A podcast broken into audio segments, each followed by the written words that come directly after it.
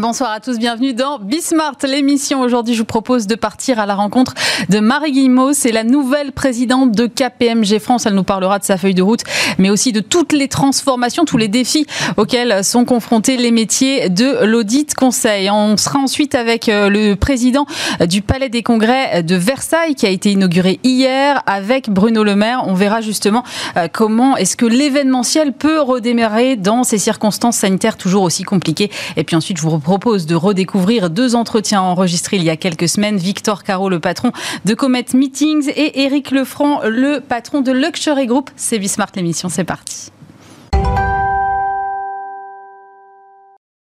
Et pour commencer cette émission, je suis avec euh, Marie Guillemot. Bonjour. Bonjour Elie. Vous êtes la présidente de KPMG France. Alors vous avez pris euh, la tête de KPMG France il y a quelques, quelques semaines, deux mois. Ah ouais, c'est ça.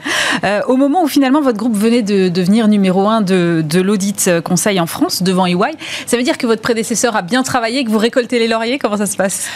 Alors effectivement, mes prédécesseurs et mon prédécesseur ont bien fonctionné avec voilà des, des équipes autour autour d'eux, mais effectivement on a un positionnement sur le marché qui euh, nous laisse espérer euh, eh bien, euh, des, potentiels de croissance encore supplémentaires parce que ce, leadership, il s'appuie sur des équipes qui sont assez formidables dans leur engagement pour le cabinet et pour leurs clients. Et puis, il y a un socle de confiance et d'accompagnement de, nos clients sur lequel on peut encore construire. Ça représente quoi aujourd'hui KPMG France a, enfin, Ça reste des métiers qui sont, enfin, en tout cas pour moi, assez abstraits. Et, et j'imagine qu'en plus, entre le moment où est né votre groupe en 98 et maintenant, les métiers ont énormément évolué. Donc, qu'est-ce que vous recouvrez euh, au global chez KPMG France? Alors, aujourd'hui, KPMG France, c'est euh, à peu près un milliard d'euros, quatre métiers, l'audit, le conseil, le juridique et fiscal, hein, euh, métier euh, nouveau, et puis bien sûr euh, l'expertise comptable conseil auprès des entrepreneurs. Le groupe il s'est constitué en 1922. Hein. on va bientôt fêter le, centenaire avec toujours un ADN autour de l'innovation qui nous a permis de faire réussir tout type d'entreprises mm. en France, les plus grandes aux plus petites, avec toujours une capacité à apporter les dernières technologies et des éclairages sur le monde d'après, si je puis dire. Alors ça, c'est le cabinet en France, hein, détenu par 100% d'associés français, mais on fait partie euh, d'un groupe mondial hein, qui, lui, euh, est autour de 220 000 personnes et euh, à peu près 30 milliards de, revenus. C'est ce qu'on appelle, vous faites partie des Big Four, comme on les appelle. Des, Big Four, voilà, exactement. Alors la singularité pour nous en France, c'est d'avoir effectivement un maillage régional assez puissant avec 220 villes dans lesquelles se trouvent nos équipes au plus près des territoires, au plus près des entrepreneurs, des ETI, ce qui est aussi un élément de fierté pour nous. Et les régions, c'est pas seulement pour ce, ce type de clientèle, mais c'est aussi pour les grands groupes. On le voit avec la crise du Covid. De plus en plus, elles sont en train de rechercher le sourcing local, des chaînes logistiques en plus, enfin, de façon plus resserrée en France elle réindustrialise aussi euh, en partie euh, les activités en, France. Donc euh, voilà, il y a un vrai, il y a un, vrai levier pour nous. Vous êtes en fait au plus près des, entreprises et partout dans le territoire. C'est intéressant. On, parle des défaillances d'entreprises. On voit que pour l'instant, on est assez préservé grâce évidemment à l'ensemble des dispositifs. Ça commence quand même peut-être un peu à frémir du côté des, des plus petites entreprises. Vous, en matière de signaux faibles, qu'est-ce que vous observez? Alors effectivement, ces derniers mois, on a pu voir qu'il y avait une réduction des faillites d'entreprises de peu près 30 donc euh, on est très vigilant, mais euh, il y a aussi un très fort euh, effort d'accompagnement pour refinancer toutes les mesures qui ont été, je dirais, qui, sont venues finalement sauver un peu l'économie sur cette première phase. Donc là, voilà, on est dans une deuxième phase avec des critères de viabilité des projets qui sont refinancés, des entreprises qui sont refinancées, qui sont extrêmement importants à remplir. Pourquoi?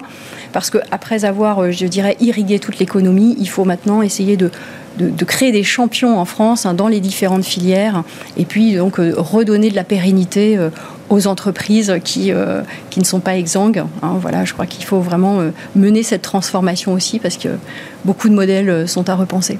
C'est pour ça qu'il y a autant de fusions-acquisitions. Vous voyez, c'est à des niveaux records en ce moment. Est-ce que ça veut dire que c'est parce que, effectivement, ce sont des entreprises qui ne sont pas exsangues et en même temps, il y a beaucoup de liquidités sur le marché, donc effectivement, on a ce mouvement de fusion-acquisition Ou est-ce que c'est syndrome un peu de de bulle ou de crise qui arrive, comme on a pu le voir en 2008 alors nous, ce que l'on peut voir chez KPMG, c'est qu'il y a beaucoup de liquidités, il y a beaucoup d'appétit pour euh, voilà, prendre des, positions, des positions qui se font dans des, entreprises ou des secteurs d'activité qui sont plus pérennes, euh, qui sont amenés, euh, je dirais, à rebondir fortement en, sortie de crise.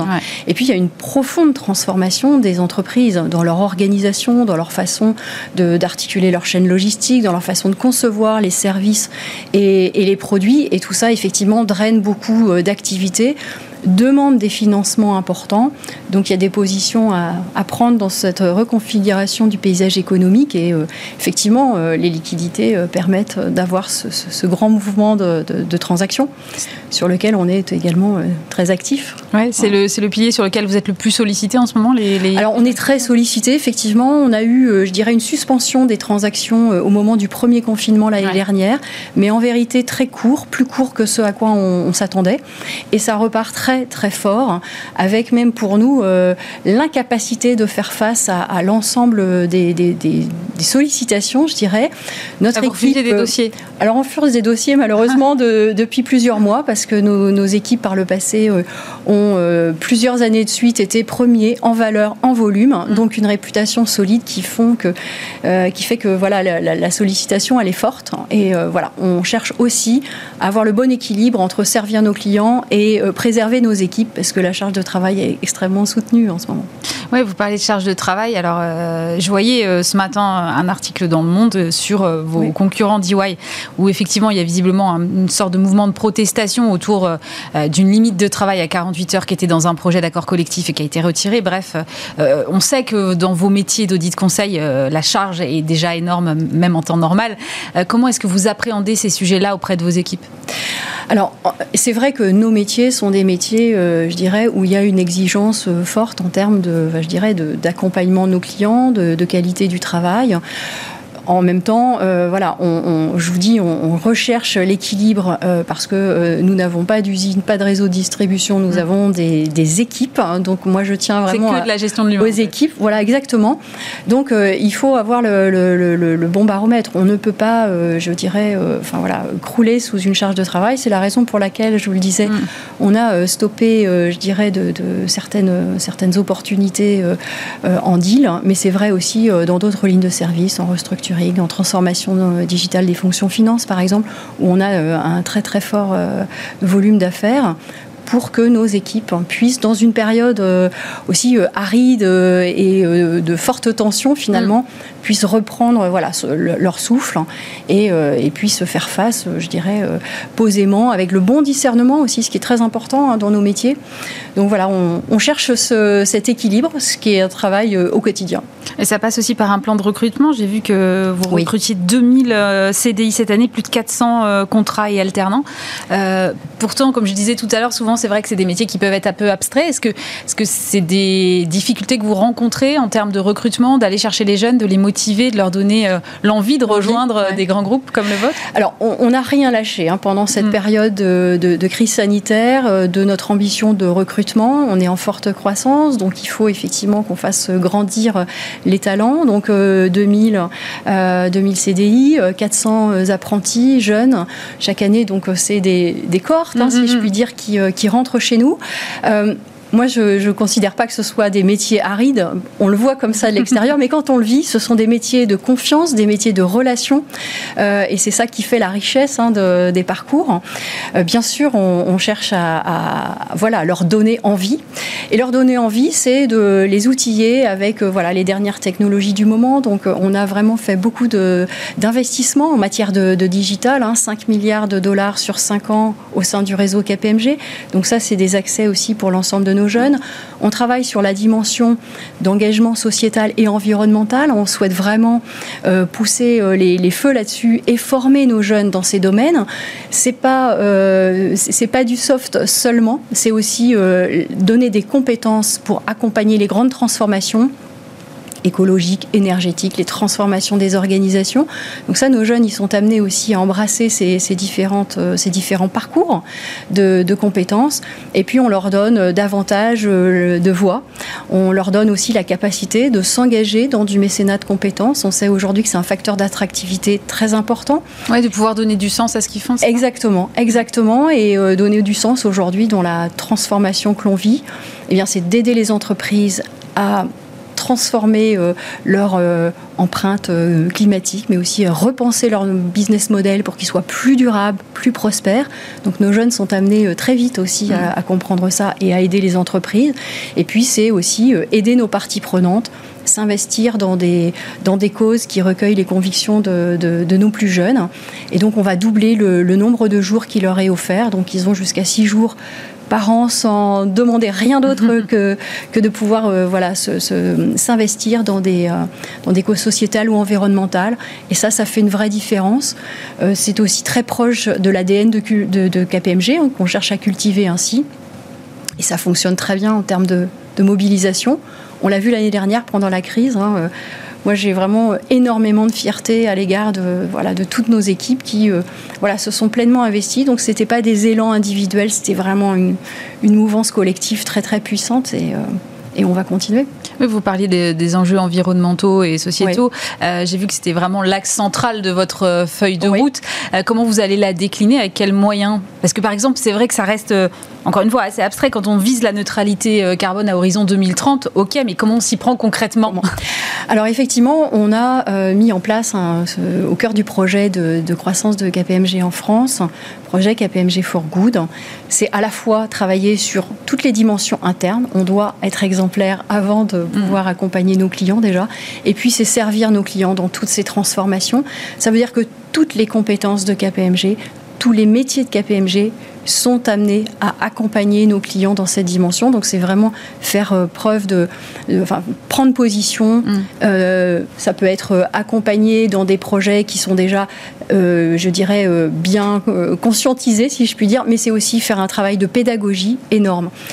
Quand on regarde les différents métiers de KPMG, au cœur de, des, métiers historiques de KPMG, vous avez l'audit. Et l'audit, aujourd'hui, est amené à sécuriser la communication des, des entreprises non pas seulement sur les données financières, mais les données extra-financières également. C'est ce qui va les préserver finalement nos entreprises d'une communication, euh, euh, je dirais, trop conceptuelle. Mm. C'est ce qui va leur donner justement euh, des, jalons pour travailler dans, vraiment sur leur, trajectoire environnementale et sociétale. Donc les auditeurs sont amenés à jouer cette carte les, cabinets, enfin les, cabinets, les activités de mm. conseil hein, ou d'expertise vont être aussi en euh, pédagogie, en travail sur euh, des nouvelles solutions, réinventer les business models de, nos clients. C'est ce sur quoi on est également amené à réfléchir avec eux. La transformation euh, du sourcing plus responsable, des chaînes logistiques. Enfin voilà, il y a un, un pan d'activité très important. Donc pour nous, c'est de vraiment créer le, mouvement de, des 10 000 collaborateurs de KPMG pour servir systématiquement sur ces dimensions euh, nos clients, en s'appuyant sur des expertises euh, voilà, de, ces sujets ESG. Et on chacun conseiller, euh, et on ne peut pas conseiller à des clients de faire quelque chose si on ne se l'applique pas à soi-même, c'est ça l'idée derrière Voilà, donc pour nous, on a aussi cette démarche. Hein, mm. KPMG doit aussi contribuer avec ses 10 000 collaborateurs, ses 10 000 consommateurs, et eh bien, apporter sa, sa pierre à l'édifice donc on le fait au-delà de nos clients euh, avec euh, des actions. Euh, c'est des actions de mobilité douce c'est des actions de diversité, c'est des actions euh, de, de, mentoring, hein. c'est euh, voilà, c'est un certain nombre de, de, sujets ou de la green IT par exemple, puisque nous ne sommes pas une grosse activité polluante, néanmoins nous avons des empreintes carbone aussi avec l'ensemble de la data et l'IT qu'on utilise par exemple. Et en plus, vous parliez tout à l'heure euh, d'ADN, c'est vrai que KPMG, je me rappelle, était un des premiers à s'engager au moment de la COP 21, donc il y, a quelque chose que vous vous inscrivez comme ça dans le temps? Oui, je crois que c'est une conviction forte et profonde hein, de KPMG. Je crois qu'il y a eu vraiment un ADN humain depuis l'origine qui a été cultivé. Je crois que c'est vraiment ce qu'on cherche à, nourrir pour, euh, pour aussi euh, nous distinguer et apporter une expérience euh, voilà, aux jeunes qui nous rejoignent un peu différente. Et effectivement, on s'est engagé très vite sur, sur la COP 21. On avait également le, train du climat sur lequel on s'était mmh. mobilisé très tôt. Et notre fondation, KPMG, existe aussi depuis presque une quinzaine d'années. C'est 1000 volontaires par an qui, qui sont agissants avec un certain nombre de, parties prenantes autour de l'éducation, l'entrepreneuriat solidaire et l'environnement. Donc c'est des, causes qui sont déjà servies au sein de l'entreprise. Et là, on va passer à l'échelle. donc, on va passer à l'échelle avec non plus 1000 collaborateurs, mais 10 000, je l'espère. Comment vous faites? Vous faites de l'intrapreneuriat à l'intérieur, des appels à projets euh? Alors on fait de, de l'intrapreneuriat. Disons qu'on a un accélérateur, c'est-à-dire euh, une plateforme qui permet de développer des, solutions innovantes de façon accélérée. Mmh. Et donc, effectivement, on fait des appels à projets. Et pour les six mois qui viennent, ce sont des appels à projets autour des engagements ESG, autour des solutions ESG pour pouvoir apporter voilà, de l'innovation en la matière à, à nos clients, aller plus vite. Donc ce sont des jeunes qui sont amenés à pitcher leur projet pour pouvoir euh, bah, le faire grandir de façon accélérée. Et puis on apporte eh bien, des expertises qui leur permettent d'aller plus vite et de porter ensuite euh, ces projets au sein de, au sein de KPMG. L'idée c'est ensuite de pouvoir les proposer, j'imagine, euh, à vos clients. Vous voyez, votre, vous voyez votre métier comme un métier qui fait réussir les autres entreprises? Ah oui, absolument. Moi, c'est ce qui me, ce qui m'a mobilisé en fait hein, pour être, pour être dans ce rôle aujourd'hui chez, chez KPMG en France c'est l'effet multiplicateur que l'on peut, euh, bah, je dirais, catalyser finalement.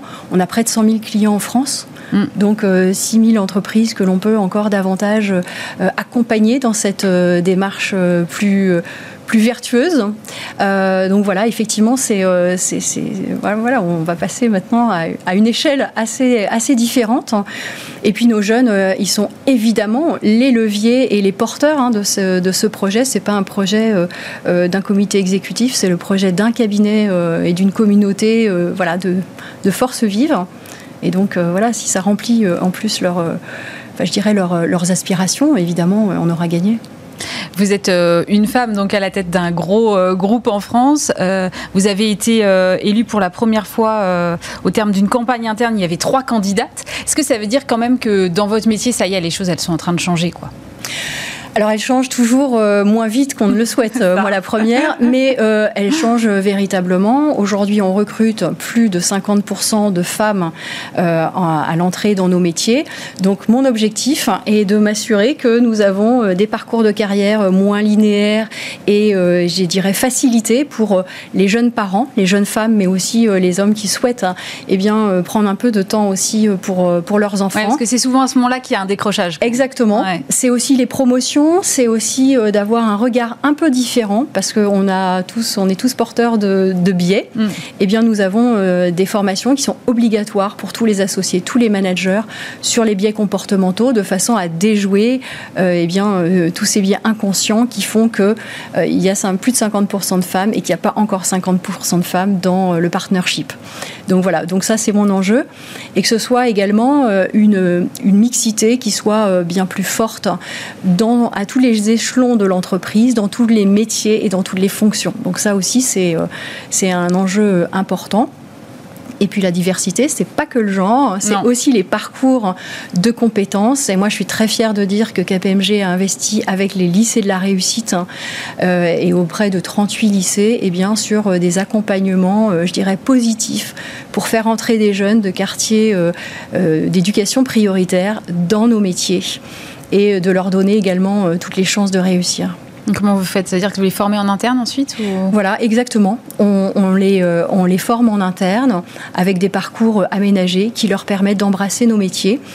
Certains vont vouloir y rester et vont eh bien progresser euh, dans, nos métiers et d'autres vont avoir eh bien, euh, une, un apprentissage déjà euh, dans le milieu de l'entreprise et puis, je l'espère, une, une, carte et une formation qui va leur permettre d'aller d'aller plus loin.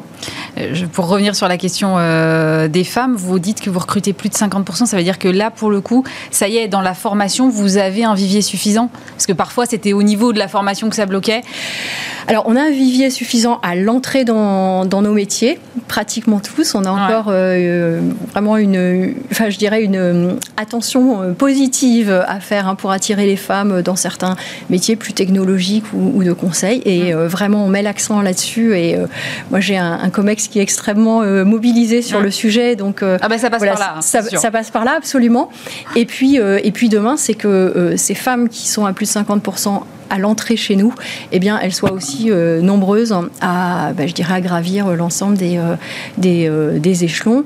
Et puis, on a des programmes comme un programme qui s'appelle Émergence, qui depuis 10 ans forme les femmes qu'on a repérées comme étant à plus haut potentiel à exprimer leurs objectifs, à chercher des alliés dans l'entreprise, à trouver des mentors, hommes et femmes, pour pouvoir les aider à finalement tracer leur, leur propre voie. Donc, objectif, un groupe euh, paritaire à quel horizon? Euh, je ne sais pas encore, mais en tout cas un groupe euh, avec une plus grande richesse de, de talents, de parcours, parce que les parcours aussi, il faut les personnaliser davantage, accompagner la mobilité entre nos métiers, entre nos différents pays. Donc il y a beaucoup à faire. Ben, effectivement. bon, mais ben, votre mandat, là, il est pour combien de temps? Il est pour 4 ans. Bon, bah alors bon courage. Donc c'est sans attendre. sans attendre. Merci beaucoup Marie-Guy. Moi je rappelle que vous êtes présidente de KPMG France. Merci d'avoir été avec nous. Oui, Planex, merci beaucoup.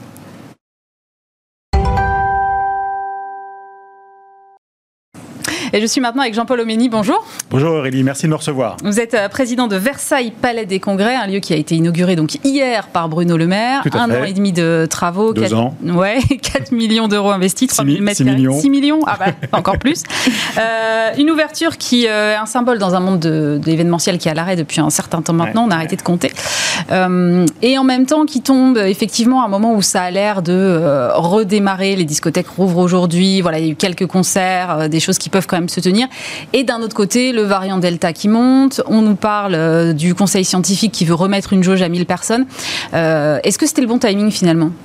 Alors je dirais que c'est toujours le bon timing pour entreprendre, Aurélie, hein, de toute manière. Ça, je ne vais pas vous dire le contraire. Voilà, mais euh, au-delà de ça, oui, pour nous, euh, déjà, nous étions impatients de réouvrir parce que nous avons fait, comme vous l'avez dit, 18 mois de travaux et puis ça a un peu dérivé avec, euh, avec la crise sanitaire, la crise Covid. Donc finalement, on a, on a fait deux ans de travaux mm. et puis on a attendu six mois pour réouvrir. Donc d'un côté, on a été extrêmement protégés puisque nous étions en travaux au plus fort de la crise. D'un autre côté, là, effectivement, on peut, euh, on peut espérer un vrai redémarrage. Voilà, on va bien voir, on s'adaptera, on est quand même relativement bien accompagné en France. Euh, les équipes, par le gouvernement, vous voulez dire? Par, par, le gouvernement, par, la, par le territoire aussi, le territoire du Grand Versailles euh, ont été assez cléments avec nous. Voilà, sachant que le Palais des Congrès, le, le, le propriétaire, le foncier, c'est la ville de Versailles, qui, qui, nous a confié donc l'exploitation de cette structure. Vous êtes en délégation de service public on est en, autorisation d'occupation temporaire. D'accord. Euh, c'est quoi justement l'ambition pour ce lieu? L'ambition, c'est de le réouvrir à tous et à toutes, que ce soit le grand public, les associations, et puis de l'autre côté, euh, les gros congrès, les conventions d'entreprise. Voilà, donc c'est de couvrir de façon très large ce bâtiment qui est le seul palais des congrès sur ce territoire, qui a eu une histoire absolument formidable, parce que c'est le premier palais des congrès construit en France en 1960. Où on a importé ce concept du congrès des États-Unis mm. pour le faire en France. On l'a fait à Versailles parce que Versailles était une ville beaucoup plus politique qu'elle n'est aujourd'hui. Et, euh, et, donc, c'est un bâtiment art déco qui a plein de charme, que, que, que l'on a fortement modernisé et qu'aujourd'hui, la réouverture est attendue par beaucoup de monde. Donc, euh, donc charge à nous de faire vivre ce bâtiment. On veut avoir les petites danseuses du coin et on veut avoir KPMG avec la présidente que tu recevais, que tu recevais avant. En tout cas, on a les moyens de recevoir tout, ce, tout ce monde-là. Mais en même temps, euh, niveau situation géographique, vous êtes avec un gros pôle concurrentiel qui est Paris, qui était en 2019 la capitale mondiale des congrès. Donc comment est-ce qu'on rivalise avec, euh, avec Paris quand on est vraiment pas loin de Paris et en même temps pas complètement à Paris et qu'il y a déjà une offre euh, qui est assez pléthorique? On rivalise pas avec Paris on propose une alternative. Nous, on est, on est une alternative très verte, de bien-être, avec euh, euh, un territoire où il y a beaucoup d'enseignements, beaucoup de jeunes, beaucoup de jeunesse, beaucoup de renouvellement. On est aussi très proche de Paris. On est à 12 minutes de Paris par, euh, par la gare. La gare est à 6 minutes à pied du palais. Donc voilà. Après, on a, on a sur les territoires énormément de très belles sociétés. Euh, entre Saint-Quentin, Vélizy, beaucoup de, ouais. sièges, beaucoup de sièges sociaux. Donc, euh, donc je ne sais pas si les entreprises de la défense vont pouvoir euh, venir jusqu'à Versailles, peut-être dans certains cadres, parce qu'aujourd'hui, dans, la, dans cette compétition qui n'est plus avec le Covid. Hein. On est tous à, finalement à se serrer les coudes. Mm. Dans cette, le client doit, doit être accompagné et chacun a sa, son propre forme d'accompagnement avec euh, peut-être ses faiblesses et ses excellences. Donc, euh, charge à nous de faire nos preuves parce que nous sommes tout nouveaux finalement dans, dans la sphère. Comment on va donner envie aux entreprises de, revenir faire des séminaires, faire des congrès, euh, dans un contexte où on est encore très sous contrainte sanitaire finalement? Eh oui, oui, oui. Alors déjà, ce qui est pas mal, c'est que les entreprises ont elles-mêmes envie de revenir. On a beaucoup d'appels, on, fait beaucoup, on gère beaucoup d'appels entrants aujourd'hui, donc c'est quand même assez positif, même avec les dernières mesures et les, dernières annonces qui ont été faites avec euh, le, variant Delta. Euh, ça n'a pas découragé euh, bon nombre d'entreprises de faire des devis pour la rentrée, par exemple. Vous voyez, donc c'est plutôt. C'est bon signe. C'est plutôt, c'est plutôt très bon signe. Maintenant, le, certains, certaines études ont été faites, notamment par l'Estua à Tours, qui est une, qui est une école de gestion et, et d'événementiel, et euh, qui montrait que 76% des, annonceurs souhaitaient revenir en présentiel. Voilà. Le digital ne peut pas tout faire. Nous sommes dans un métier où l'humain est, euh, la corde et le centre. Et euh, c'est cette matière-là que nous nous gérons, que nous mobilisons, que nous animons. J'imagine cependant que vous avez prévu ce cas-là dans vos travaux Vous avez prévu le retour, les variables et, et, intégrer quelque part le digital Bien sûr, on a tous intégré du digital dans, nos bâtiments. On a intégré certains, certains ont intégré des plateaux télé pour pouvoir faire des, des événements digitaux euh, ou alors quasiment euh, digital. Bon, en gros, on, a, on a été obligé de, se dépasser, d'innover pour mm. pouvoir apporter de nouveaux services qui viennent aujourd'hui se cumuler, euh, qui n'ont pas vraiment remplacé, à mon sens, le présentiel, maintenant qui apportent finalement euh, des capacités supplémentaires à nos événements. Je pense que tout le monde a compris que les visios, au bout d'un moment, euh, bon, on saturait ben, aussi. Quoi. Vous savez, il y a eu des études très précises hein, euh, sur, sur ces sujets, notamment, euh, c'est pas à vous que je vais faire l'article du temps d'attention, mais le temps d'attention derrière un écran euh, est quand même assez faible. Celui qui est le plus mobilisé, c'est une heure et demie, mais ça va de 13 minutes à une heure et demie. Mm. Le temps d'attention en événement, ça, ça, va de 3 heures à 10 heures. Enfin, ça n'a rien à voir. Donc, tout dépend comment. Il y a tout l'informel autour des salons, qu'on a, les gens qu'on croise dans les allées, on les croise pas dans les allées sur le digital on n'y arrive pas complètement quand même, même s'il y a des solutions qui existent. Mais... Vous appelez ça l'informel, moi j'appelle ça l'essentiel. Et l'essentiel, c'est la rencontre, c'est sûr. Euh, c'est quoi, euh, comme vous dites tout à l'heure, vous disiez euh, il faut ouvrir absolument ce lieu. quelle va être la programmation? C'est-à-dire que vous allez aller chercher des programmations aussi plus familiales à côté pour avoir un espèce de lieu ouvert un peu quel que soit le jour de la semaine? Totalement. Bon, en événement, on bosse beaucoup du mardi au jeudi. Hmm. Hein. donc le lundi est un peu abandonné, le vendredi, samedi aussi. Donc charge à nous de proposer une, une programmation à la fois culturelle, un peu rock aussi. On va faire revenir, on va faire revivre cette, cette, cette scène qui historiquement a eu beaucoup d'artistes. Voilà. Et puis au fur et à mesure du temps, l'économie a changé. Euh, c'était plus, c'était plus cette, euh, cette option-là qui était, qui était choisie. Nous, euh, nous c'est un avantage aussi parce que vous savez, cette économie du culturel, c'est très compliqué parce qu'on gagne très peu d'argent. En revanche, en termes de communication pour un lieu, c'est fantastique. Parce que quand, quand on a, euh, je parlais des petites ballerines, mais quand on a les petites ballerines qui viennent, on a leurs parents. Et, euh, et dans leurs parents, il y a souvent des, il y a que des gens d'entreprise et qui revoient, qui redécouvrent le lieu. Et pour nous, c'est important. C'est une communication finalement à pas trop chère. Euh, vous parliez de coûts et effectivement, on sait que les coûts fixes sont euh, énormes parce que même si votre lieu est fermé, il faut euh, l'entretenir, le maintenir, le surveiller quand il est vide. L'objectif, c'est la rentabilité à quel terme? L'objectif, c'est déjà de redémarrer. Hein. L'objectif de rentabilité, il doit pouvoir se calculer, c'est important, mais c'est pas c'est pas la priorité des priorités. Là aujourd'hui, je pense qu'il faut que tout le monde soit respectueux finalement de, de, ce qui est fait dans ce pays. Et donc pour redémarrer, il faut qu'on puisse redémarrer tous ensemble. Alors la vaccination, bien évidemment, euh, est quelque chose, nous, qui nous semble indispensable. Hein. Et le pass sanitaire également? le pass, le pass sanitaire, je pense qu'à la rentrée, euh, on l'aura, pour le moment, on, l'a que pour les événements de plus de 5000 personnes, mais je pense qu'à la rentrée, on, Ce sera généralisé. On, sera, mais, mais, on le demande, nous, le pass sanitaire. On ne voit pas pourquoi on n'aurait pas le pass sanitaire, euh, surtout qu'il y a la possibilité PCR aussi hmm. intégrée dans ce pass sanitaire. Je pense qu'effectivement, il y a un petit coup de canif là, à, nos, à nos libertés, mais, mais par contre, la liberté d'entreprendre, c'est pris une grosse claque quand même. Hein. Vous parliez tout à l'heure de d'endroits verts, de lieux verts. C'est vrai qu'il y a une grosse attente aussi de la part des consommateurs maintenant quand ils vont dans des événements d'avoir un aspect RSE compatible avec ces événements-là. comment est-ce que vous avez appréhendé cette question? Bon, Alors c'est ça de différentes manières. D'abord d'une manière très basique, c'est-à-dire du bon sens. On a 90% de nos fournisseurs qui sont dans un rayon de 5 km 5-8 km. Euh, on a un équipement qui permet à nos clients de ne pas avoir beaucoup de déplacements, beaucoup de montage. Tout peut se faire en interne parce qu'on a énormément équipé le lieu. Donc ça, c'est pour nous le bon sens. Après, dans un second, dans un second temps, il y a les normes. Il y a la norme 2021 dans le, dans le, qui est assez intéressante quand même, parce qu'elle est à la fois... Je la connais pas, j'avoue. Ouais, c'est à la fois sociale et à la fois dans les pratiques euh, d'exploitation. Mm. Donc ça, c'est une démarche qu'on entreprend. On n'est pas encore normé, mais on est sur ce, sur ce chemin-là de la norme 2121. Euh, Merci beaucoup Jean-Paul Omény. Je rappelle que vous êtes donc le président de Versailles Palais des Congrès. Merci d'avoir été avec nous. Merci Wally.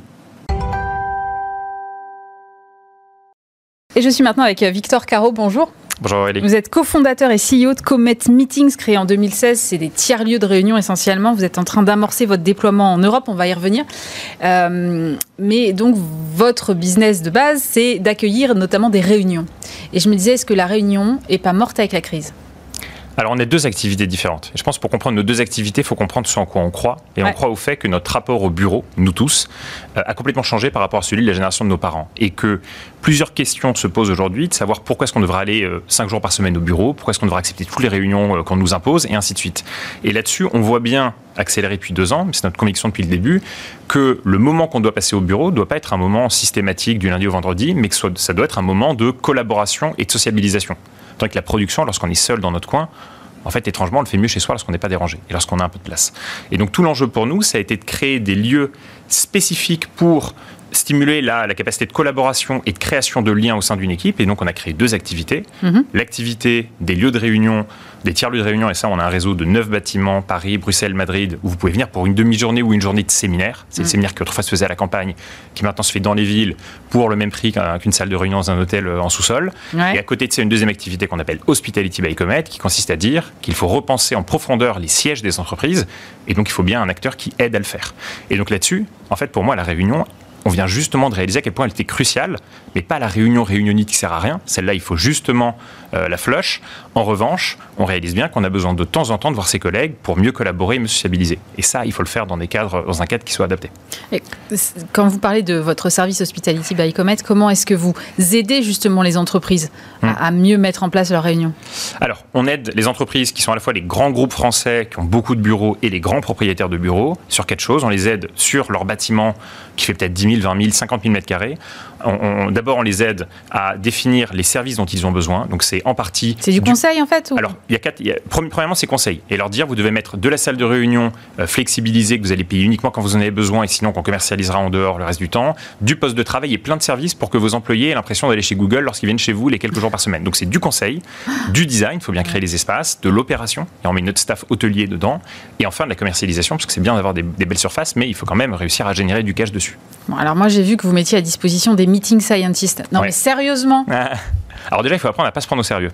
Et meeting scientist, on dit deux choses derrière. C'est une blague Déjà, on dit qu'on se prend pas au sérieux et qu'on accepte de faire cette petite euh, blague.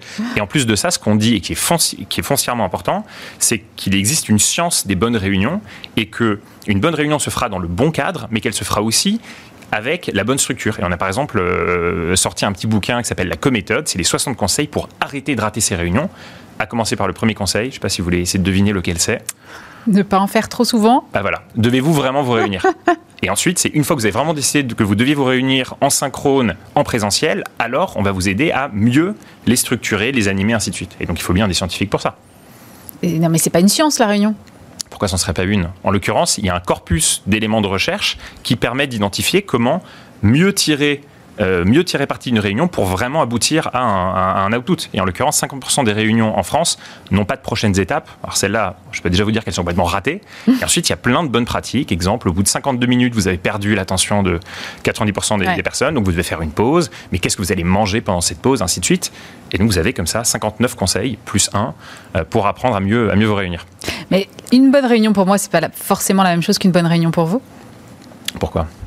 Bah, on n'a pas forcément les mêmes objectifs, on n'en attend pas forcément la même chose. Pour nous, il y a deux objectifs. il y a un objectif sur le contenu et un objectif sur le lien. Une réunion chez Comet, lorsque vous venez dans le bâtiment euh, à étoile par exemple, avec un rooftop sur la Tour Eiffel, vous allez à la fois avoir un objectif de contenu et vous voulez avoir défini votre strat 2025 ou avoir ingéré tout le contenu de la formation. Ça, c'est un objectif qui est, euh, qui est objectif. Et ensuite, il y a un objectif sur le lien ce que vous voulez dans le cadre de cette réunion, c'est renforcer le lien avec vos équipes, d'autant plus si demain, vos équipes se voient moins souvent parce que Michel télétravaille le lundi, euh, Jeanne le mardi, et ainsi de suite. Et donc il y a un enjeu à recréer du lien dans ce cadre-là, et l'intégralité de nos bâtiments qui ressemblent à des hôtels mais de bureaux sont justement pensés pour que le contenu vous puissiez vous concentrer dessus et que vous soyez au top, et également que le lieu facilite les échanges euh, entre les participants. Donc je pense que c'est un peu les mêmes objectifs qu'on a. Vous parlez d'hôtels, vous n'êtes pas concurrencé justement par les chaînes d'hôtels qui de plus en plus vont sur euh, tous ces terrains-là quand même. Hein, hum. Notre concurrent numéro un, c'est la salle de réunion d'hôtel en sous-sol, sauf que nous on est au même niveau de prix que la salle de réunion en sous-sol, mais on propose un service exceptionnel, dans un cadre complètement nouveau, en plein cœur des villes. Donc on est concurrent, mais finalement sans l'être. Euh, et à côté de ça, les hôtels aujourd'hui sont en train de se repositionner, mais plutôt sur des centres de production. Parce que pour nous, le travail, c'est de la production, de la collaboration. Du coworking plutôt que. Donc c'est plutôt du coworking, c'est plutôt. Hmm. Je réalise que j'ai un studio chez moi et j'ai envie de télétravailler, mais j'ai pas la place. Donc soit c'est mon divan, je vais me casser le dos, soit j'ai besoin d'avoir un, lieu pour travailler seul. En face de chez moi sera l'hôtel. En revanche, nous, c'est un lieu de réunion qui est vraiment pensé pour ce moment de collaboration où euh, les équipes vont devoir se retrouver. Et les hôtels n'ont pas la la capacité ni servicielle ni euh, d'infrastructure de le faire. Vous avez l'impression que la crise a légitimé votre modèle en fait? On avait deux activités, donc l'activité meetings pendant 12 mois s'est arrêtée, enfin pendant 10 sur 12, et donc ça a été une courbe en X, on a une activité qui s'est complètement arrêtée et qui maintenant reprend extrêmement violemment, c'est génial. C'est la violence inverse. et de l'autre côté, Hospitality, on, a, on avait deux deals en cours de discussion, on en a 45 aujourd'hui avec les principaux propriétaires. 45 45 deals, on a signé 300 000 m2 qu'on opère pour justement faire des bureaux euh, à la Google avec plein de services. Et donc aujourd'hui, vous savez, on a beaucoup parlé des entreprises résilientes ou des entreprises faibles. Mm. On a réalisé qu'il y avait aussi des entreprises super résilientes. Il y a pour le coup de la presse dessus, de la recherche dessus. Les super résilientes sont celles qui font d'une crise une opportunité. C'est exactement ce qu'on a fait.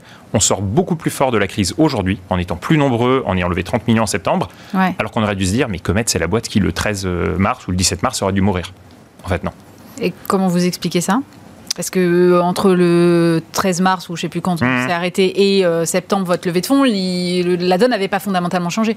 Non, mais c'est justement la capacité à la fois d'un point de vue euh, management et d'un point de vue mental à tenir et à surtout voir l'après. Parce que c'est sûr qu'à court terme, si on s'arrêtait sur le business court terme, on se disait, on n'a aucune idée de quand on pourra ouvrir. En revanche, une chose était certaine, c'est que le bureau qui n'a pas vécu de, de changement depuis 20 voire 50 ans allait vivre sa plus grande révolution et qu'en fait, on était l'un des seuls acteurs à savoir amener de la flexibilité, donc en gros sortir du cadre très rigide du bail 369, mais pouvoir louer des espaces à la journée seulement et amener beaucoup de services. Et donc en fait, ce qu'on fait depuis le début, depuis 5 ans, c'est qu'on amène l'hôtellerie dans le bureau et le besoin aujourd'hui, c'est quoi? Ben, En fait, c'est de faire passer le produit bureau à, de l'hôtel. Donc on est en plein dedans. Comment est-ce que vous le voyez, vous, le, future of work, comme on dit? Parce que effectivement, je ne crois pas, moi, au modèle, tout le monde reste en télétravail tout le temps. Euh, alors si on a 4 heures, je suis ravi qu'on en parle. Mais la réponse en 10 secondes, c'est quoi? C'est que les deux modèles extrêmes seront très compliqués, le tout télétravail ou le tout euh, travail au bureau. Parce qu'en parce qu'en fait, dans ces deux cas, alors le tout télétravail fonctionnera que pour certaines populations, notamment très tech.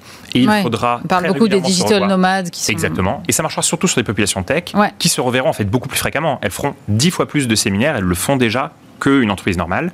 Le tout bureau, ça va être très compliqué et c'est le, c'est l'écueil dans lequel les grands groupes risquent de tomber. Les, salariés n'en veulent plus. Enfin, les salariés n'en veulent plus. Donc ça veut mm. dire que vous aurez accès en tant qu'entreprise à un pool de talents bien plus faible qu'auparavant. Et ensuite, le gros enjeu, c'est faire fonctionner le modèle hybride parce que dans ce modèle hybride, vous avez différents problèmes, notamment si j'ai une équipe A, une équipe B qui se relaye à tour de rôle dans un, dans un bureau réduit, je risque d'avoir deux cultures de boîtes qui vont émerger. C'est comme le cas d'Yahoo il y a 8 ans lorsqu'ils avaient testé. Mm. Et si en revanche, je décide que tout le monde y va lorsqu'il le souhaite, certains iront trois jours par semaine, d'autres un jour tous les mois, et vous aurez un phénomène de clic avec certaines, certaines équipes qui seront privilégiées par rapport à d'autres au moment de décider qui, qui avancera. Donc il y a plein de questions qui sont judicieuses. Le modèle hybride semble être le modèle qui fonctionnera le mieux, mais en identifiant ces questions et en, en apportant des éléments de réponse, ce qu'on fait chez Comet, ça permet d'éviter de trop se prendre les pieds dans le tapis. Et c'est marrant parce que du coup, ce que vous dites quand vous parlez de Hospitality by Comet et que vous accompagnez les grands groupes et que vous finalement concevez leurs espaces avec des salles de réunion qui, que vous potentiellement vous pouvez commercialiser à mmh. d'autres euh, sur les temps non occupés. Euh, à la fois, je trouve ça génial et à la fois, je me dis en termes d'organisation, moi, si demain j'ai besoin de convoquer une réunion d'urgence et que euh, ma salle de réunion elle est prise par X ou Y de l'extérieur, ça me semble compliqué. On le fait déjà avec différents groupes. On le fait dans le siège d'Altarea, par exemple, rue de Richelieu. On le fait dans quelques grands bâtiments euh, à la Défense, euh, dans le 12e, bientôt dans le 9e.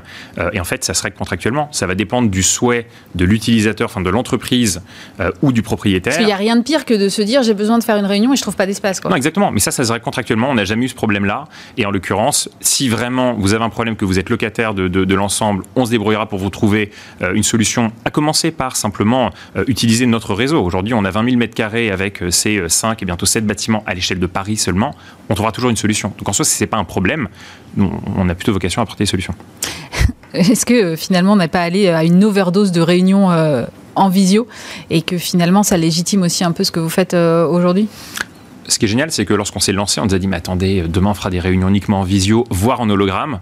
Bah, bon courage, on va attendre un petit peu. bon courage à ceux qui aujourd'hui se disent que les réunions ne servent à rien ou bien qu'elles seront en tout digital. On a bien réalisé qu'en fait, il y a plein de réunions. En fait, que derrière le terme de réunion, il y a plein de choses. Il y a beaucoup de réunions qui doivent passer à la poubelle, d'autres qui peuvent se faire, et c'est un niche c'est d'autres qui peuvent se faire en asynchrone, mm. certains qui doivent se faire en synchrone mais en virtuel, et d'autres dès que le sujet euh, revêt une certaine complexité, qu'il y a plus de 5 personnes autour de la table et que ça va prendre plus de 45 minutes, qui doivent se faire en présentiel. Mais l'idée, c'est juste de se demander intelligemment, et franchement, c'est pas très élaboré, de se demander est-ce que cette réunion doit avoir lieu ou pas conseil 1 de la méthode, mhm. et ensuite est-ce qu'elle doit être faite en présentiel ou non, et une fois qu'elle est en présentiel, alors on met tous les moyens pour que ce soit quelque chose d'incroyable. Et la bonne nouvelle là-dedans, c'est qu'en venant chez nous, il n'y a même pas besoin de mettre tous les moyens financiers parce que pour le coup, on a un niveau de prix très abordable. Vous êtes euh, lancé là à l'international avec euh, Bruxelles et Madrid. Exactement. C'est ça. Et je trouvais ce choix un peu étrange. Je me suis dit, mais pourquoi ils vont d'abord euh, faire les capitales européennes et pas les capitales de province? On est en plein, euh, on est en plein développement aussi en province et ah. euh, enfin en région. Et, euh, et, pour le coup, on regarde, on scrute de près certaines villes. On avait une opportunité qu'on a failli saisir et qu'on n'a pas pu saisir. mais si, si, bien évidemment, on regarde les régions au moins, au moins autant que, que l'étranger. Simplement, l'opportunité s'est présentée, donc on a foncé. Et comment ça se passe alors? Euh, très bien. On ouvre Bruxelles. Alors, on ouvre Bruxelles le 1er septembre. Le bâtiment est canon. On fait visiter plein de clients aujourd'hui qui, euh, qui nous disent, c'est simple, ils nous disent ce concept n'existe pas et euh, ce concept n'existe pas à Bruxelles et c'est pour le même prix qu'une salle de réunion d'hôtel qu'on a la possibilité de se payer ça. Donc, ils sont ravis. C'est avenue Louise avec un rooftop, un rooftop vraiment sympa. Et à Madrid, on ouvre en début d'année prochaine. Mais ce qu'on voit sur le marché d'Europe continentale, c'est que ce besoin de faire des réunions en présentiel, le séminaire, la formation, existe depuis 50 ans et il y a uniquement une offre peu qualitative en face notre rôle maintenant, nous, notre, mission, c'est d'aller euh, évangéliser et proposer une offre qualitative dans ces pays-là aussi. D'autant que les boîtes sont plus prêtes à envoyer euh, leurs équipes faire des séminaires à l'autre bout du monde. Quoi. Voilà. Le marché, il y a 10 ans du séminaire, c'était plutôt deux jours à la campagne. Depuis 5 ans, c'est plutôt une journée en ville. Et à mon avis, la tendance ne va faire que s'accélérer avec son vivre.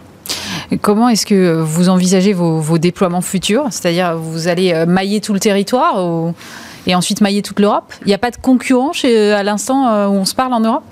Ah, nous, notre concurrent numéro un, c'est vraiment l'hôtel. Et donc la salle de réunion d'hôtel, mm. c'est ce qui représente 90% de l'offre sur le marché. Ensuite, il y a notamment quelques lofts euh, plus ou moins professionnels. Donc nous, notre, modèle de développement, c'est d'aller partout là où nos clients veulent qu'on aille. On a levé des fonds aussi pour accélérer là-dessus. Et avec cette branche hospitality, on a la capacité à accélérer beaucoup plus vite encore euh, avec ces énormes propriétaires. Mais comment est-ce que vous faites pour être compétitif par rapport à des hôtels? Parce que si je comprends bien, l'offre et les lieux sont, en tout cas ce que vous dites, de mmh. meilleurs standards. Donc comment est-ce que vous faites? Alors déjà, il y a un élément simple, c'est que structurellement, les salles de réunion d'hôtel, elles sont où? En sous-sol, là où on mettait pas de chambre parce qu'il n'y avait pas de fenêtre. C'est la grosse majorité de l'offre et c'est la réalité. Sur les vieux hôtels, c'est peut-être moins ah, vrai maintenant. Grosse, grosse majorité. Et ensuite, ce qui se passe, c'est que généralement, il y a très peu de salles de réunion et donc les économies d'échelle sont très faibles. Ce qui fait que même s'il y a un hôtel au-dessus qui tourne, euh, toute l'expertise nécessaire à mettre qui va être spécifique à de la réunion, toutes les personnes expertes de la tech, par exemple, qui vont vous aider à ce que votre réunion se passe bien, en fait, celles-là, vous ne pouvez pas économiquement les ingérer, les injecter dans un hôtel. Euh, donc aujourd'hui, on arrive en plus en serrant très bien les process. Avec mes associés Maxime et Nicolas, on vient du conseil, donc euh, process, on, a pas mal mangé. Euh, en fait, c'est une somme de, petites, de petites choses qu'on fait qui, au global, permettent d'être euh, d'être un prix très intéressant pour le client. Et vous êtes quoi exactement au fond? Vous êtes un gestionnaire d'espace, un conseiller en réunion, un concierge? Non, euh, non. Alors ce qu'on fait, c'est de l'hôtellerie de bureau. On fait rentrer l'hôtellerie dans le bureau, et ensuite ce qu'on fait, c'est qu'on travaille sur le contenant et sur le contenu. Sur le contenant, c'est on crée des espaces avec un service euh, exceptionnel euh, pour un prix très abordable, et le tout en accompagnant aussi nos clients s'ils le souhaitent sur le contenu, parce que si vous souhaitez faire votre réunion qui est un brainstorm sans être accompagné ou en étant accompagné, bah, l'output ne sera pas du tout le même. Donc on va vous dire, bah attendez, si vous le souhaitez, hein, on peut vous aider à structurer votre agenda. Il faut faire la génération d'idées, puis la priorisation. Mais attention pour générer les idées si votre équipe ne se connaît pas, c'est possible que Michel n'ose pas sortir l'idée, peut-être brillante, peut-être stupide, devant tous ses collègues, alors que c'est peut-être celle qui va faire avancer le débat. Et donc on aide aussi, en plus d'amener des experts externes pour animer ces réunions, on aide à mettre les équipes dans le bon état d'esprit, ce qu'on appelle le wellness chez nous. Et donc on a une équipe de 7 personnes qui ne font que ça. Merci beaucoup Victor Caro, je rappelle que cofondateur et CEO de Comet Meetings. Merci d'avoir été avec nous. Merci. Et je suis maintenant avec euh, Lefranc, président de Renaissance Luxury Group. Bonjour. Bonjour Aurélie. Alors vous êtes spécialiste de la reprise d'entreprise euh, du patrimoine vivant, vous avez à peu près 800 collaborateurs, vous êtes notamment à l'origine de la marque Les Georgettes, on va y revenir, marque de bijoux. Et là vous venez de reprendre Agatha, qui est aussi une marque euh, emblématique en France. Qu'est-ce qui vous a euh, séduit dans cette marque? Pourquoi vous êtes allé comme ça reprendre cette marque? Alors on l'a repris avec le groupe Tom, mmh. hein, donc, qui est le premier distributeur de bijoux en, France, donc on est, c'est une joint venture. Et, et en fait la raison c'est qu'Agatha reste aujourd'hui la plus belle marque française de bijoux fantasy. Hein. Elle, a, elle, a, malheureusement parcouru a eu des années difficiles puisqu'elle était euh, rentrée sous, sous giron d'un actionnaire euh, hongkongais euh, qui, qui, bon, sans rentrer dans le détail, mais n'a pas forcément fait ce qu'il fallait avec la marque. Et aujourd'hui, en fait, bah, nous, notre volonté, c'est de lui redonner euh, son aura hein, et, son rayonnement en France, mais aussi à, l'étranger. Mais alors, comment vous allez faire justement? Parce que j'ai vu que l'une de vos ambitions, c'était de la déployer notamment en Asie. Quelle va être votre stratégie pour redresser euh, Agatha?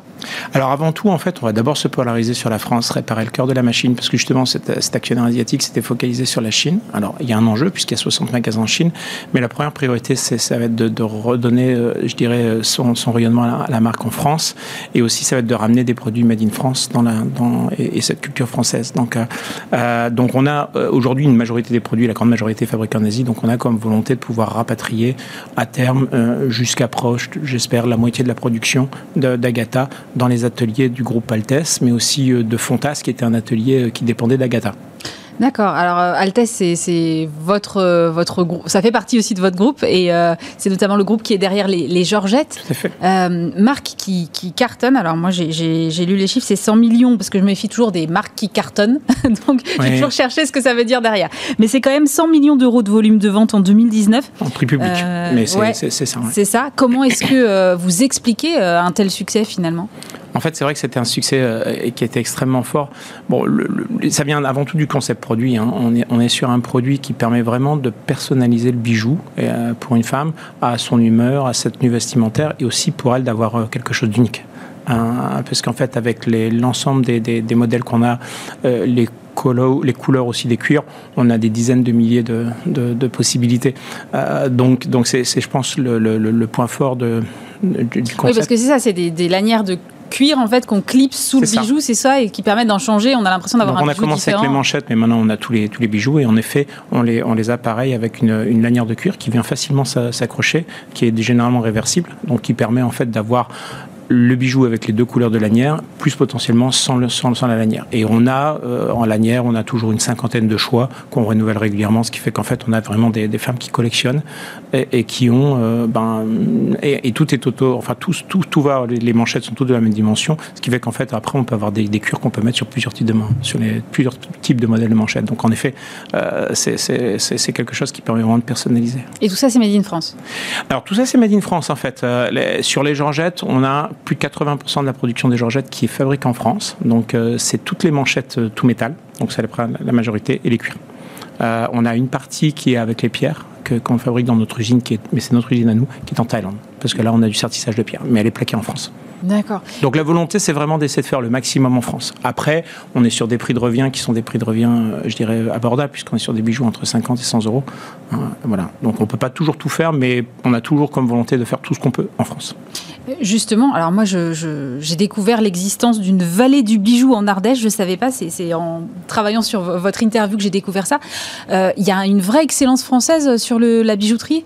Oui, tout à fait. En fait, c'était en fait, une entreprise, bah, ça remonte aux années 1850 euh, où un, des grands euh, euh, bijoutiers français a installé son usine là-bas. Mmh.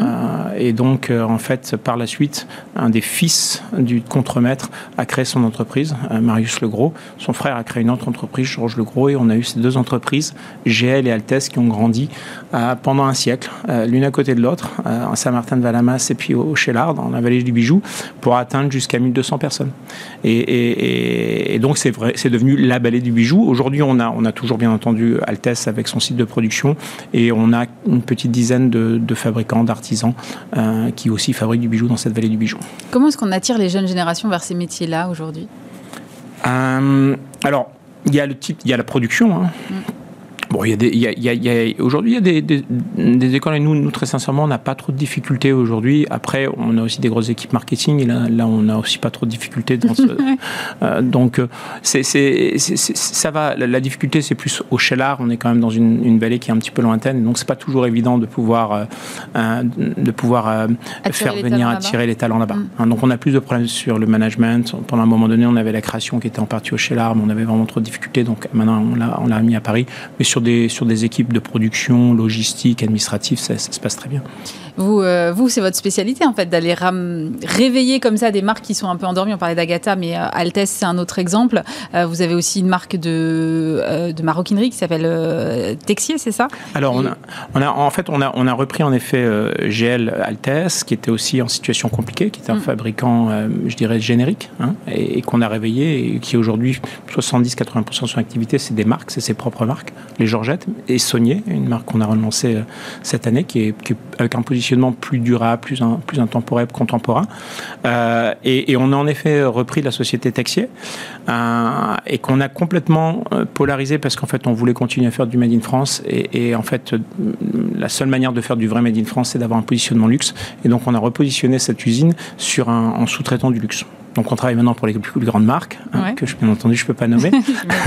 Mais ça nous a permis de, de refaire passer l'usine. On, on avait repris 80 personnes, aujourd'hui on est 130 et on espère pouvoir attendre 150, 200 personnes parce que le luxe se porte très bien. Euh, ça on a vu, effectivement, malgré la crise. On a, des clients qui, qui en effet euh, souhaitent augmenter les capacités de manière significative. Donc c'est, on en est très content parce qu'en fait ça a permis de maintenir cette usine et de la redéployer. Enfin, c'est en Bretagne, hein, c'est ça? C'est à Vitré. Euh, en Bretagne, en effet, c'est donc à une, demi-heure de Rennes. Vous, euh, vous parliez de la marque Sony que vous avez euh, donc lancée l'année dernière. comment, comment ça s'est passé? Parce que vous avez lancé ça, je crois, en janvier. Il y a eu la crise juste après. On a lancé, en fait, on avait le lancement le 15 mars. Donc, du coup, pour être, pour être sincère avec vous, l'année dernière, bon, bah, ça n'a pas été un vrai lancement. Donc, du coup, on l'a relancé cette, année. et on a eu notamment les, premières, je dirais, journées de, relations presse la semaine dernière. Donc, on, on a une, on, on, va avoir une campagne de communication, mais on on a aussi la, volonté d'avoir une présence forte chez les bijoutiers. Donc on a aujourd'hui 300 points de vente, hein, parce qu'il y, y, a à la fois la communication qu'on peut faire, et notamment principalement digitale, et puis après il y a aussi la présence hein, euh, et l'implantation. On a une implantation qui est très qualitative euh, chez les bijoutiers, et voilà, de manière à pouvoir lancer la marque. Mais bon, c'est vrai qu'on la relance aujourd'hui, hein, parce que pour être sincère avec vous, lancer une marque le 15 mars, c'était pas forcément bon timing l'année dernière. Pas vraiment. Euh, mais vous parliez de bijouterie durable. Qu'est-ce que c'est qu'une bijouterie durable aujourd'hui?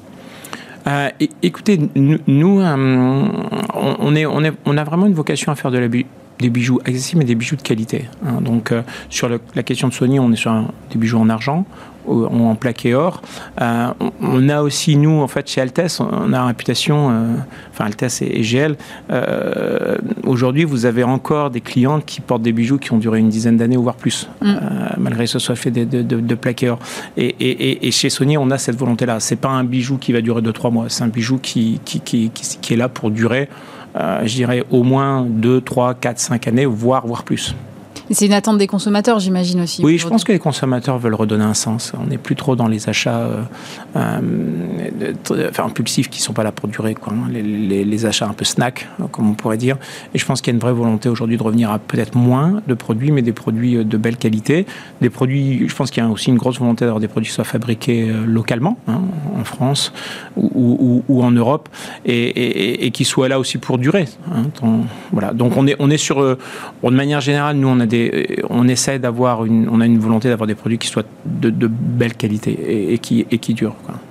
Euh, les Georgettes, justement, c'est un bel exemple euh, du Made in France. Je crois que vous avez une collaboration avec l'Elysée, notamment. Vous avez toute une collection là-dessus, non? Tout à fait. En fait, on a, on a eu la chance d'avoir très rapidement Madame Macron comme, je dirais, comme adepte et, d'une manière ambassadrice, hein, même si elle a découvert cette marque et qu'elle l'a portée pour se faire plaisir, elle l'a même offert à certains moments dans des cas de diplomatiques. Et, en effet, euh, ben, cette relation a fait qu'on nous a proposé de pouvoir avoir une capsule euh, pour l'Elysée, pour la boutique de l'Elysée. Et donc, on a une capsule euh, avec des, motifs qui sont très orientés, bien entendu, sur l'Elysée, qu'elle a validé. Hein. donc, il y a une Jeanne d'Arc, Cocorico, etc. Donc, c'est une capsule qui est très sympathique, avec bien entendu des couleurs bleu, bleu, blanc, rouge. Et c'est une capsule qu'on va exposer, puisqu'on a été sélectionné pour la, grande exposition du fabriqué, du fabriqué français, hein, qui, qui, aura lieu le 2, 3 et 4 juillet à l'Elysée. Donc on est très honoré euh, ben, d'avoir été sélectionné, de pouvoir représenter l'Ardèche pour le coup, euh, pendant cette, puisque c'est par département durant cette, euh, cette exposition. Qu'est-ce qui vous motive, vous, dans cette défense du Made in France? Écoutez, avant tout, c'est de pouvoir. Nous, on intervient. Si je prends par exemple, bon, Vitré est une région qui est plus plus riche avec un, je dirais, très, avec un, taux de, de, chômage qui est assez bas, mais si je prends par exemple la, région de, l'Ardèche, de la vallée du Bijou, euh, Altesse est le deuxième employeur. Hein, on est dans une vallée qui, est, qui, est, quand même assez loin, on a une heure et quart de Valence, et, très sincèrement, il y a d'autres industriels, mais on a un rôle euh, de défense de ce territoire, de maintien. Hein, on est une des entreprises qui apporte le le plus de richesse. Et, donc, du coup, pour nous, c'est quelque chose qui est important parce que de nombreuses familles en dépendent. Hein. Après, il y a des savoir-faire qui sont assez uniques. Cette entreprise a un savoir-faire qui, est, euh, extrêmement riche hein, euh, parce qu'on a fait pendant longtemps de la joaillerie. Il y a un savoir-faire traditionnel qui est très riche. Donc, je pense que c'est très important. La France a laissé partir beaucoup de son savoir-faire industriel. Heureusement, je sens une, euh, vraie volonté, une vraie volonté euh, de la part des Français avant tout, hein, et, mais aussi de, bien entendu du gouvernement, d'inverser la tendance. Je pense que le, Covid a été un, électrochoc, et, et c'est bien, hein, et c'est très bien. Et donc nous, on a, euh, on fait tout ce qu'on peut. Alors c'est pas toujours possible, mais on fait tout ce qu'on peut pour essayer de maintenir ça, de maintenir ces savoir-faire, et, et, puis de maintenir cette activité économique dans ces régions, hein, parce que c'est des territoires qui sont parfois reculés, qui n'ont pas forcément des des, ressources significatives. Et donc, euh, garder des entreprises, des usines dans ces territoires, bah, ça permet de faire vivre des familles et de maintenir des territoires, euh, je dirais, actifs. Vous euh, faisiez pas du tout la bijouterie avant, vous étiez chez Motorola. Qu'est-ce qui, qu'est-ce qui vous a fait switcher comme ça En effet, alors moi j'ai commencé dans des grands groupes, hein, donc en effet Motorola, et, et, et, après Honeywell. Et à la suite de ça, en fait, euh, ben, ma dernière expérience, ça avait été de, de, de, faire une restructuration d'une des activités suite à une joint venture qui n'avait pas marché. Et à la suite de ça, j'ai fait un MBA, j'ai voulu faire du, de la reprise et retournement d'entreprise en difficulté. Hum. Euh, et donc je travaillé pendant une dizaine d'années chez Caravelle, qui était un, vraiment le, leader pendant, pendant longtemps, avec Monsieur Martel, qui était un grand, grand monsieur qui est décédé. Et quand il est décédé, j'ai lancé ma propre opération, enfin mon mm. propre euh, business, Renaissance. Et donc, euh, je suis tombé euh, en tout premier lieu, quelqu'un que, je connaissais m'appelant en disant il y a cette entreprise, cette belle entreprise en, Ardèche. Et donc, je suis allé et, c'est vrai que je me suis attaché au savoir-faire, aux équipes et puis, et puis aussi, les, bon, c'est une entreprise, enfin, GL Altesse, c'était, c'est une entreprise qui, qui a représenté 50% du marché français accessible. C'était vraiment une enfin c'était une ah oui, euh, oui pendant, pendant 1200 personnes ça a été vraiment une entreprise qui était et qui avait un attachement extrêmement fort de la part des bijoutiers. Pas très connu du grand public parce que c'est en marque blanche mm. hein, euh, bien souvent mais un attachement extrêmement fort des bijoutiers et voilà avec des gros savoir-faire et du coup ben ça y est on s'attachait. Merci beaucoup. Belle conclusion Eric Lefranc président de Renaissance Luxury Group voilà. Merci beaucoup Aurélie